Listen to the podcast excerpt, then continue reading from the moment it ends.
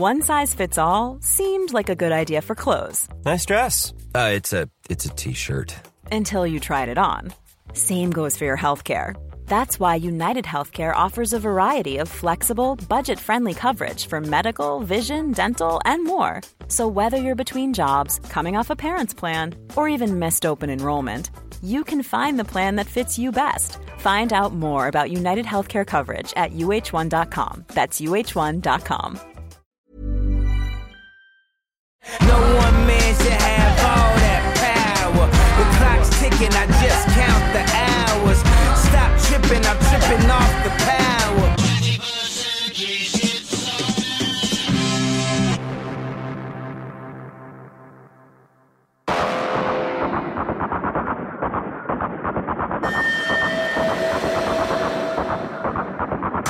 6 avril 1945, un homme est escorté par des soldats. Il monte à l'arrière d'une jeep de l'armée américaine. Il vient d'être arrêté. Chapeau de feutre vissé sur la tête, veste à fines rayures sur les épaules, cette fine silhouette est celle d'Alfred Krupp, l'un des plus fidèles soutiens d'Adolf Hitler. Arrêté, il sera condamné quelques années plus tard à Nuremberg. L'empire familial, l'empire Krupp, créé 150 ans plus tôt, est alors placé sous mandat britannique. Le verdict ne tardera pas à tomber, le gigantesque conglomérat sera démantelé quelques années plus tard. Krupp chute, ce symbole de puissance industrielle allemande pendant des décennies qui a collaboré au régime nazi, cet empire qui a croisé la route de l'histoire, d'une industrie, d'une région, de tout un pays. C'est la dynastie Krupp, une dynastie allemande mise au banc des nations, condamnée en 1945. Elle tentera de ressusciter à la faveur d'une autre guerre lorsque le monde était divisé en deux blocs, l'Est et l'Ouest.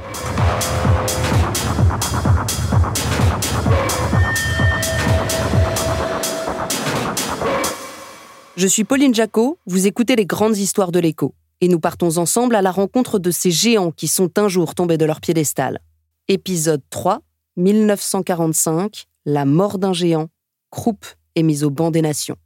Première partie, Krupp, l'allié de l'Allemagne nazie. «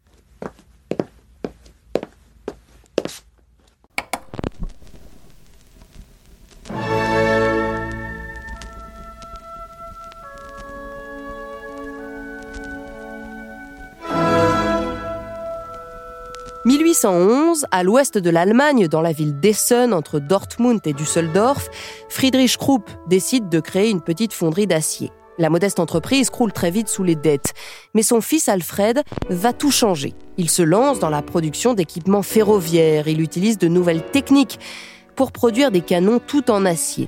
À la fin des années 1850, Alfred Krupp réussira même à convaincre Guillaume Ier, roi de Prusse, de privilégier l'acier au bronze et vendra à l'armée ses fameux canons à chargement par l'arrière, une grande première mondiale.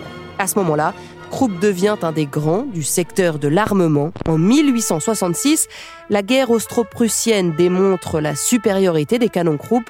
Quatre ans plus tard, la victoire sur la France finira la démonstration.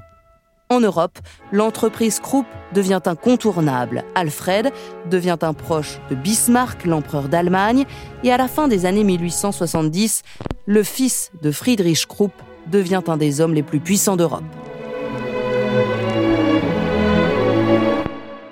À sa mort en 1887, Alfred Krupp laisse un empire, 30 000 ouvriers, des intérêts dans les mines de fer, de charbon, partout en Europe.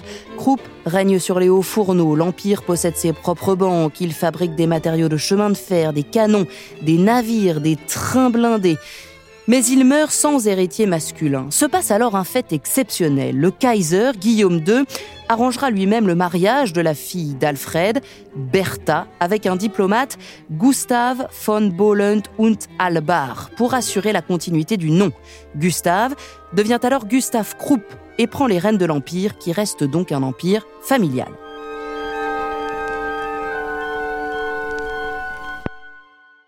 En 1907, Bertha accouche d'un petit garçon, Alfred, qui passe son enfance à tourner dans les ateliers et les mines du groupe. La Première Guerre mondiale met encore un peu plus l'empire industriel sur le devant de la scène militaire. La grosse Bertha, le canon d'une portée de plus de 100 km, pilonnera Paris pendant six mois, de mars à août 1918.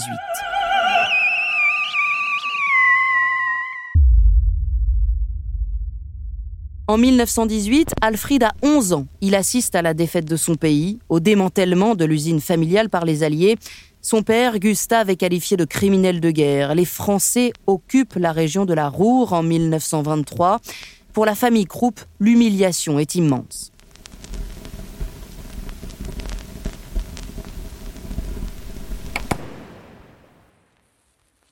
Mais la firme reprend très vite des forces. Elle participe au réarmement de l'Allemagne. En 1926, Krupp produit ses premiers chars. Dans un pays frappé par une immense crise économique, les nazis remportent un premier succès lors des élections de septembre 1930.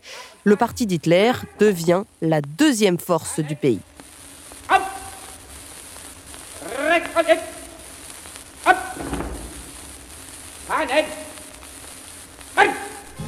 Gustave hésite à mettre le groupe au service des nazis. Il se décidera trois ans plus tard, lorsqu'Hitler sera nommé chancelier. Alfred, lui, est un nazi convaincu. Il entre chez les SS et devient en 1936 directeur adjoint en charge du réarmement. « 1939, alors que le monde bascule dans la guerre, le jeune homme de 29 ans qui voit en Hitler le renouveau de l'Allemagne prend les rênes de l'empire familial. Scelle alors définitivement son alliance avec le régime nazi.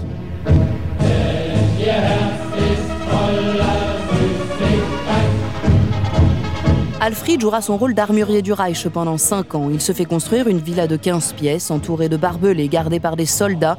Lui vit seul avec ses domestiques. Il fume, il boit du whisky, il roule en Porsche, il voyage dans les territoires occupés France, Yougoslavie, Pologne, Pays-Bas. Krupp devient une entreprise modèle de l'Allemagne nazie.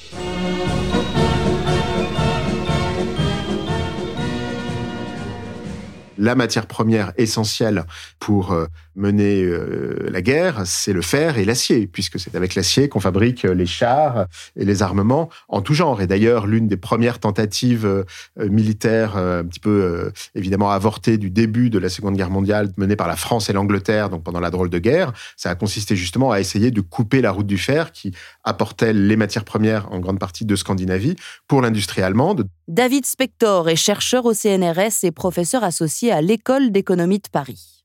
Donc c'était tout à fait crucial, cette région de, la Roure, qui a été bombardée par les, les, Anglais et les Américains euh, à pas mal de reprises pour essayer d'entraver la production d'armes, c'est tout à fait essentiel. Et au-delà de cette importance militaire, il y a aussi un aspect symbolique, puisque, bon, d'abord, l'acier, c'est vraiment euh, symboliquement ce qui représente la force de l'industrie en Allemagne depuis la fin du 19e siècle. Puis il y a même un aspect métaphorique dû à la dureté de l'acier, puisque dans euh, certains de ses discours, notamment à la jeunesse allemande et aux jeunesses hitlériennes, il y en a un notamment dans lequel on entend Hitler qui euh, explique aux jeunes Allemands qu'ils doivent être durs comme de l'acier Krupp. Donc Krupp, c'est devenu vraiment le symbole en quelque sorte de la euh, dureté, euh, non seulement de l'acier, mais de l'Allemagne et de la force de l'Allemagne. Donc il y a cet aspect symbolique évidemment très important. À l'armée allemande, Krupp livre des chars, des canons. Les prisonniers de guerre sont utilisés comme main-d'œuvre dans les usines. Et à partir de 1943, le groupe n'hésite pas non plus à y faire travailler les déportés juifs. Krupp est non seulement au cœur des productions de guerre, mais est aussi mêlé au crime, notamment par son euh, utilisation de main-d'œuvre esclave, de main-d'œuvre déportée, de prisonniers soviétiques avec un taux de mortalité euh, effrayant, qui n'avaient pas droit aux protections dans les installations industrielles auxquelles avaient droit euh, les ouvriers allemands qui travaillaient à côté d'eux sur les mêmes chaînes, donc avec énormément de mortalité, ce qui est symbolisé par la présence hein, d'une usine Krupp à Auschwitz. Et donc, bon, c'est toute l'industrie allemande, hein, de toute façon, qui est complice des, des crimes du nazisme, mais Krupp étant quand même l'une des plus grandes, était évidemment parmi les premières cibles des Américains. Avril 1943, une usine Krupp est effectivement installée au cœur du camp de concentration d'Auschwitz, une usine de pièces détachées pour armes légères. Des recruteurs de l'entreprise participent avec les SS à la sélection des prisonniers. À la fin de la guerre en 1945, les esclaves de Krupp seront plus de 100 000, selon l'historien Tristan Gaston Breton. À Essen, en Allemagne, ils sont conduits aux ateliers à coups de fouet d'acier, écrit-il. Lors des bombardements sur les usines, ils n'ont pas le droit de sortir. Alfred Krupp est arrêté par les Américains en 1945. Les Alliés vont alors s'attaquer à l'Empire, la cheville militaire du régime nazi. Pour comprendre ce qui se joue en 1945 euh, quand les Américains décident de tenter de démanteler l'Empire Krupp, il faut aussi prendre en compte le contexte américain plus large et revenir un petit peu en arrière. Et en fait, il y a une personne qui permet de faire le lien entre ce contexte spécifiquement euh, allemand et d'occupation de l'Allemagne et la politique américaine sur euh, les grandes entreprises, les monopoles de manière plus générale. Cette personne, c'est Robert Jackson, qui est connu avant tout pour avoir été le procureur américain au tribunal de Nuremberg, qui était à ce moment-là juge à la Cour suprême des États-Unis, mais qui quelques années plus tôt avait été ministre de la Justice de Roosevelt, c'est-à-dire Attorney General, comme on dit euh, en anglais.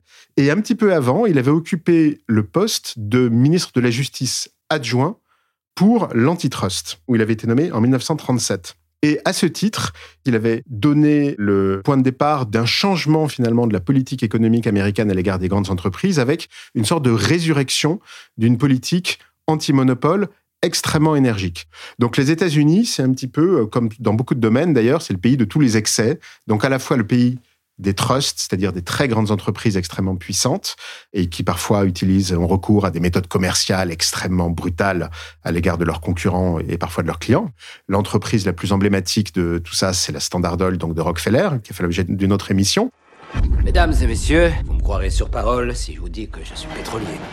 J'ai de nombreux puits produisant des milliers de barils par jour. Voilà pourquoi je suis prêt à m'engager à commencer le forage et à le financer. Vous avez ma parole.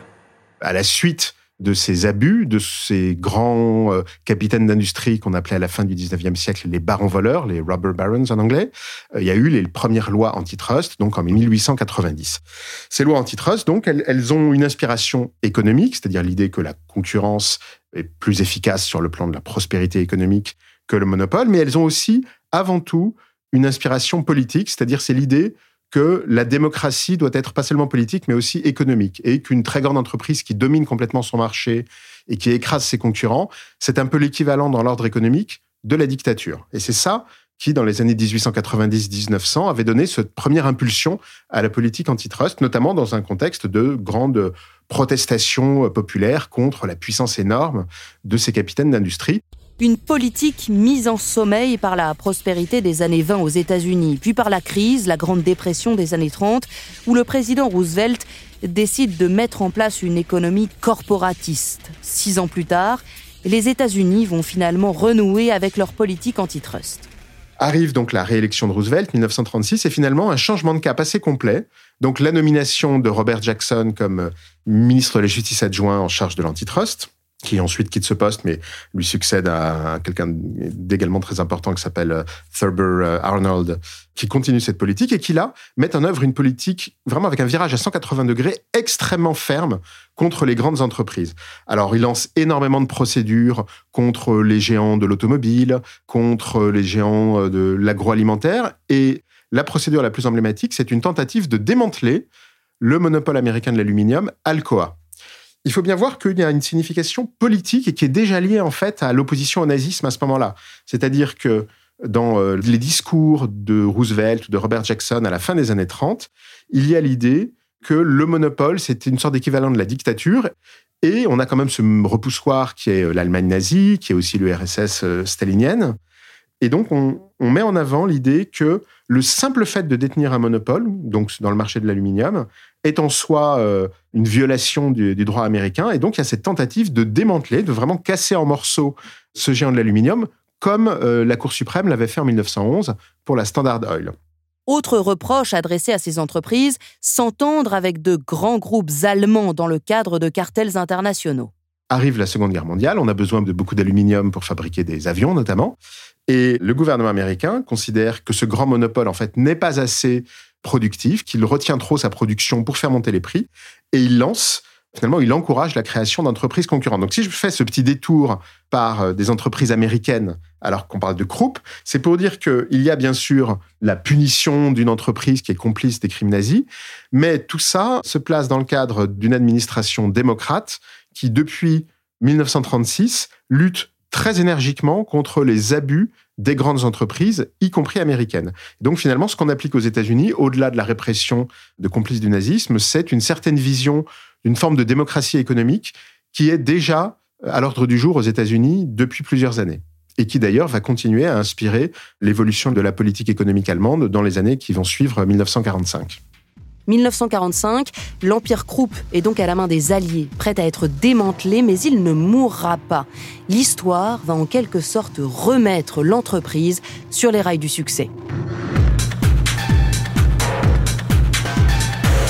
Merci à David Spector, chercheur au CNRS et professeur associé à l'École d'économie de Paris. Vous venez d'écouter la première partie de l'épisode 3, réalisé par Willy Gann. 1945, Krupp est mis au banc des nations. Dans le deuxième volet, vous découvrirez comment Krupp sera d'abord condamné, puis ressuscité par la guerre froide.